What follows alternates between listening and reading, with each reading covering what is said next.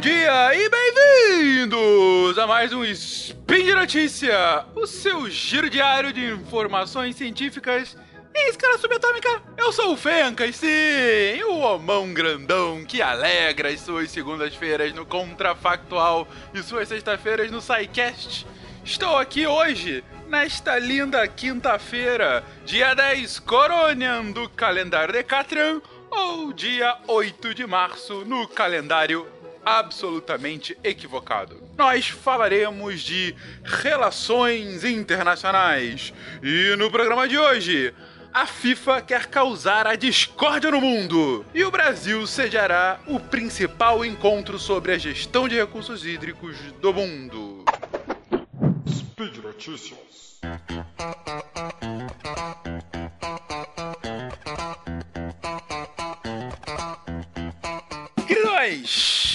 Futebol!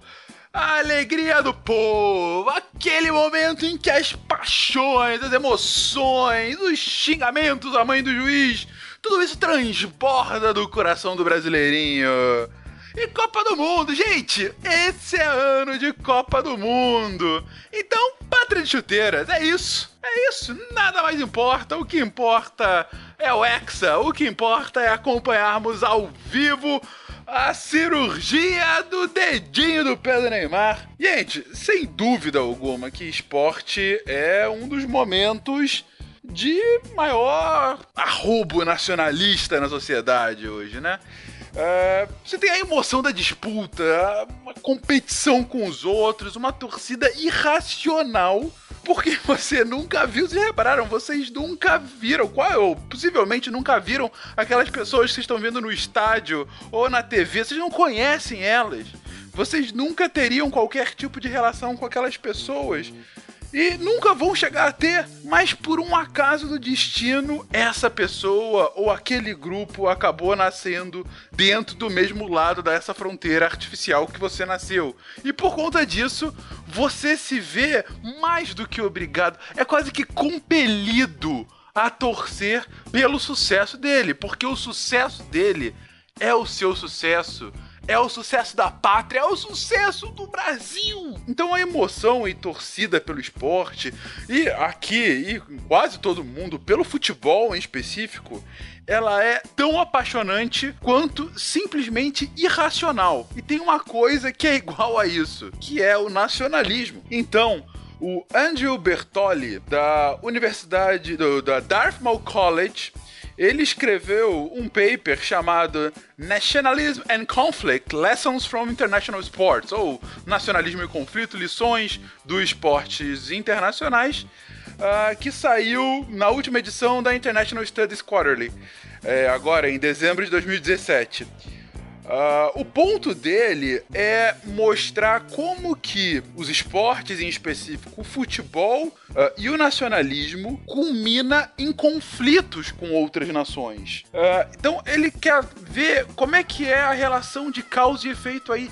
Como que a, a, a paixão nacional despertada, potencializada pelo esporte, pode ou não levar à emergência de novos conflitos violentos. Uh, ah, para isso, ele começa estudando e, e, e mostrando pra gente alguns fatos já de, de, conflitos violentos já mais conhecidos, né? Como a bizarra guerra do futebol, ou o conflito mais recente, recente mais ou menos, assim, uh, aconteceu durante as eliminatórias da última Eurocopa entre Albânia e Sérvia em que um drone é, que estava segurando a bandeira albanesa invade o campo de jogo entre as duas seleções. E isso causa um conflito generalizado entre as duas torcidas presentes no estádio, né? E ele parte disso e depois ele faz uma análise mais estatística sobre as disputas da Copa do Mundo e de alguns torneios regionais, como a Eurocopa, a Copa das Nações da África, enfim. Isso desde 1958. Então ele tem um arranjo estatístico para ele chegar à sua análise e suas conclusões. Bom, para isso ele tem que partir falando que o nacionalismo é um dos principais motivos que levam um país à guerra. Isso a gente já viu em tantos sidecasts que a gente fala sobre isso, né? Uh, e que o esporte, então, tende a potencializar esse nacionalismo. E é claro que o esporte ou o futebol em específico dificilmente vai ser a causa única de um conflito violento. Mas também porque dificilmente um conflito violento tem uma causa única. Geralmente, um quando se chega ao conflito, é uma soma de tantas outras causas, causas mais estruturais, causas mais imediatas, causas econômicas, políticas, sociais, que levam a uma escalada de tensões e até a emergência do conflito em si. O que pode acontecer, sim, é o estopim ser por conta de uma disputa esportiva, de uma disputa futebolística. Um dos exemplos mais famosos que eu até já citei é o da Guerra do Futebol que aconteceu entre El Salvador e Honduras em 1969, quando ambos disputavam uma vaga para a Copa do Mundo que aconteceria no ano seguinte no México, Copa inclusive que o Brasil sagrou campeão. Uh, você já tinha desde 15 anos, pelo menos antes, várias situações anteriores uh, de disputa de terra, porque você, pô, a, a América Central nessa época era muito dominada pelos militares e com o apoio econômico decisivo de várias multinacionais, principalmente americanas. Sabe aquela lógica da República das Bananas? Veio dessa época, né? Você tinha lá a United Fruit Company, que detinha em alguns estados, quase 20% do território daqueles estados na América Latina. Se eu não me engano, em Honduras era cerca de 10% de Honduras era da United Fruit Company. Ou seja, você tinha todas as questões uh, de cunho econômico e social, você tinha uma questão uh, com relação aos migrantes de ambos os países, né? É, uma pouca aceitação desses migrantes. Uh, e você tinha questões, enfim, de, de rusgas, né? Uh, principalmente na zona de fronteiriça entre os dois países. Só que em 69, esses dois países fizeram três jogos para decidir a vaga e nos dois primeiros, um em cada um dos países, você teve uma escalada de conflitos violentos. Então você teve o primeiro jogo em Honduras, que Honduras ganhou de 1 a 0, em que você teve uma grande briga entre os torcedores de El Salvador que foram para lá uh, e os locais. E aí depois você teve a volta em que El Salvador ganhou de 3 a 0 de Honduras. Você teve uma briga ainda maior envolvendo os torcedores dos dois países. E no dia anterior ao jogo decisivo, que foi disputado no México, em que El Salvador acabou ganhando na prorrogação de 3 a 2 e se classificou. É, mas no dia anterior, você teve uma acusação direta que os dois governos não estavam evitando a escalada de violência, o que levou uma guerra que durou somente quatro dias, é, teve um número é, relativamente pequeno de baixas, mas ainda assim culminou uma guerra. Claro, não foi o futebol que causou, mas sem dúvida foi o estopim. E aí o Andrew Bertoli continua a análise dele mostrando que se você pegar principalmente os países que se classificam, ou aqueles países que se classificam pela primeira vez para uma Copa, e ou aqueles uh, que se classificam, uh, que ele fala que quase se classificaram, se classificaram, sabe, naquela última vaga, numa repescagem e tudo mais, e compara com países que não se classificaram também por pouco, que sei lá, perderam na repescagem, perderam por um ponto ou coisa assim é sensível um pico de violência imediata logo após essa classificação para a Copa. Ele chega a dizer que um país que vai à Copa do Mundo depois uh, de, dessa disputa tão acirrada ela chega a ter um nível de agressividade um grau de 40% do que seria se ele tivesse uma revolução. Gente, 40% do que se fosse uma revolução. Uh, ele equipara o nível de agressividade aumentado depois que ele vai para a Copa do Mundo, similar ao efeito de eleger um líder com experiência militar. Pô, você se fala, ah, o cara tá exagerando, isso é demais, assim, não é sempre assim. Claro, primeiro não é sempre assim, Isso é uma análise tendencial, mas ele também explora alguns casos. Um dos casos mais emblemáticos que ele explora é o caso de Senegal, em 2002. O Senegal nunca tinha ido à Copa, a primeira Copa dele foi de 2002, e o Senegal acabou caindo no grupo da França, que era a atual campeã, venceu da gente em 98, na própria França.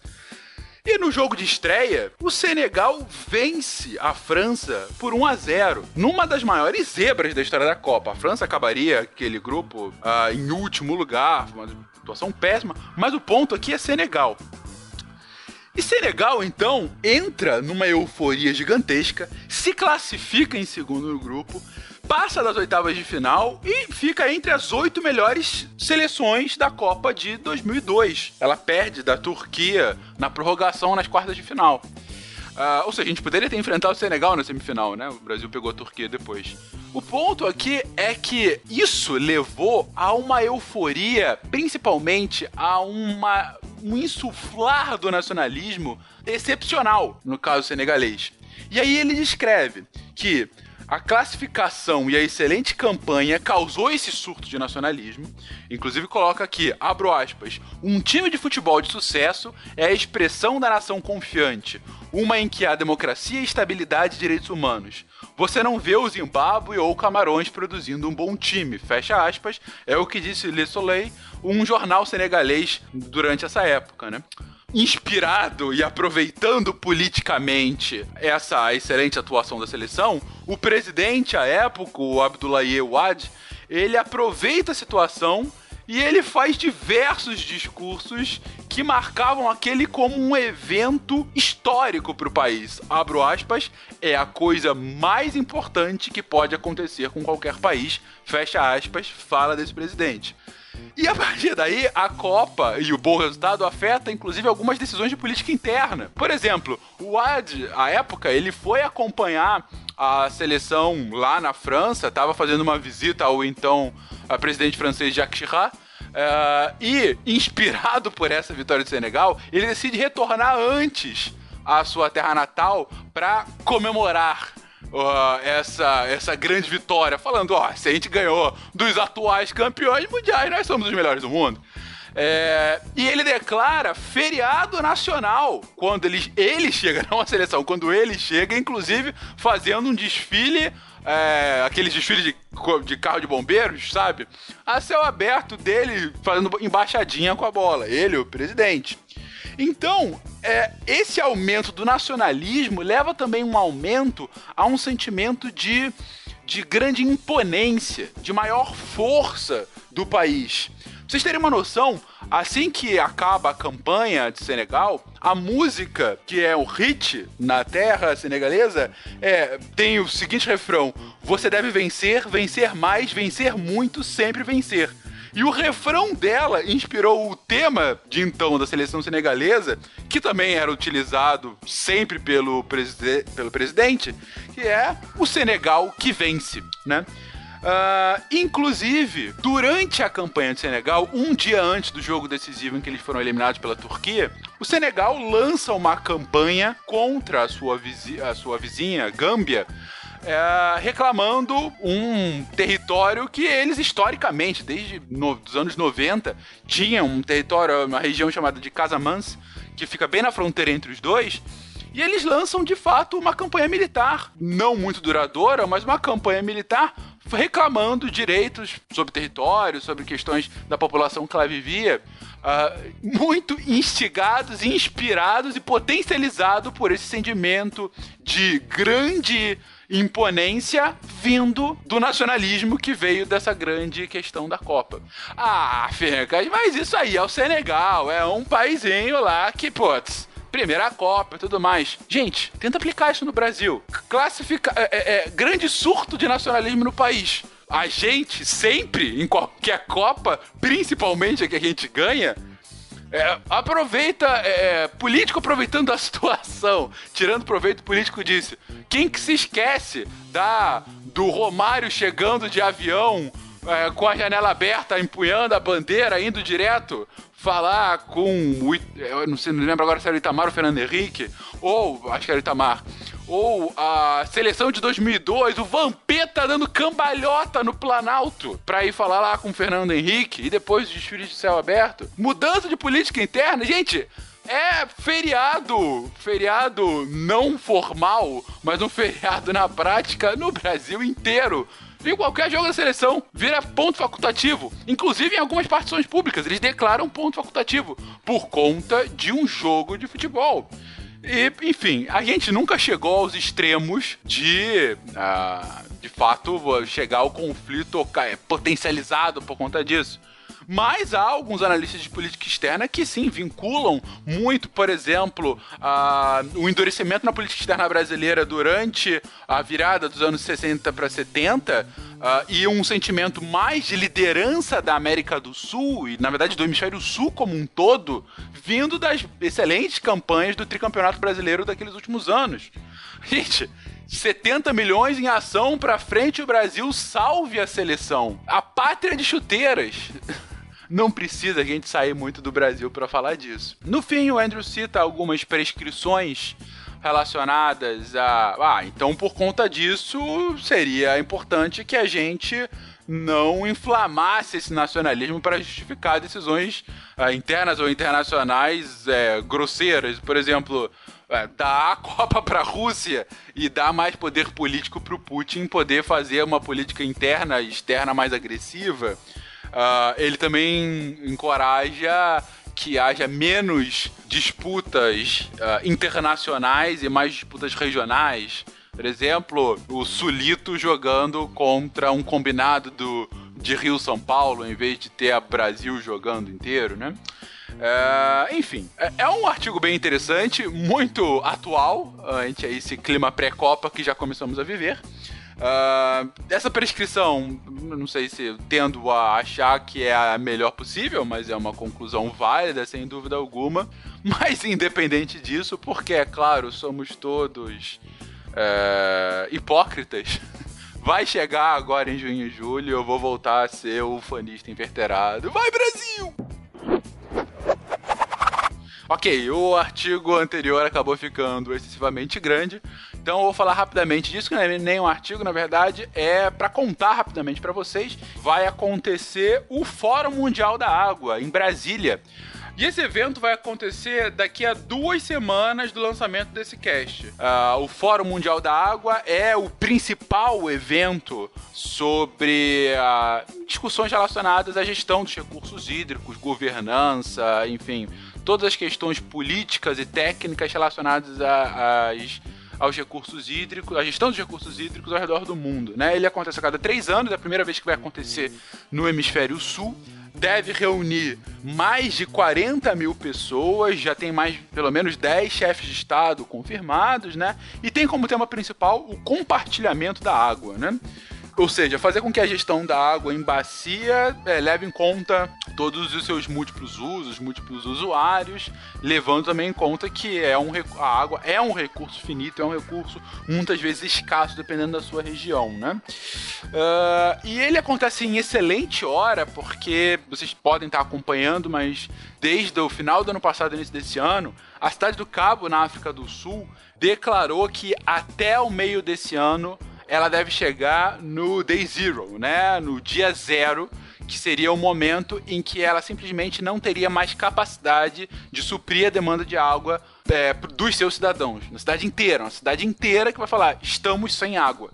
Uh, isso não é um fenômeno uh, novo, isso é, é, escassez hídricas acontecem já há algum tempo. A gente passou, está passando ainda em algumas regiões do Brasil, passou em grandes metrópoles, inclusive, aqui eu falo aqui São Paulo há dois anos atrás, e o perigo ainda não foi totalmente sanado.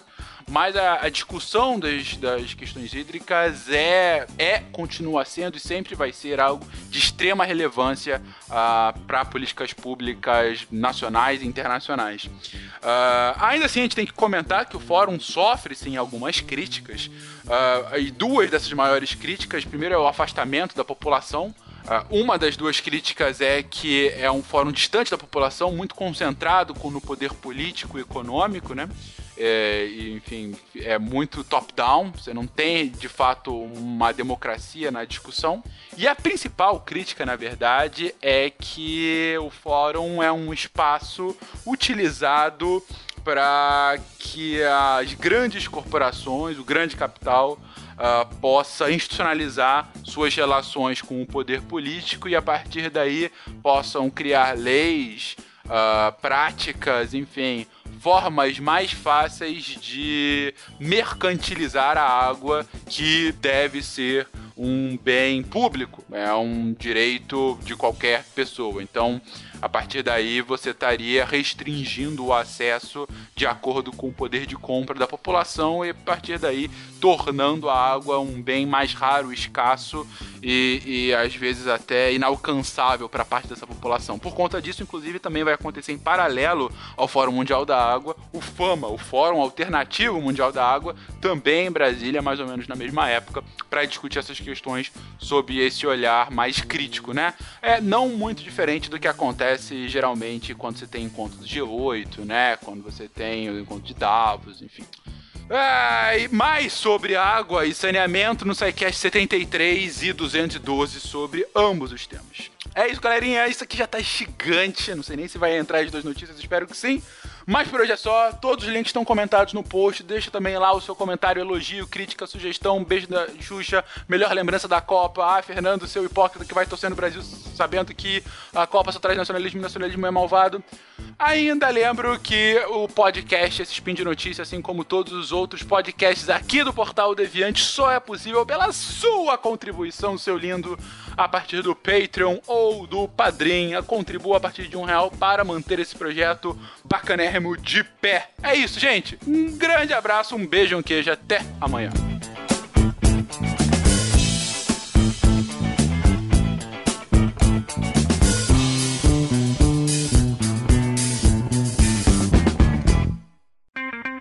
Edição por Felipe Reis.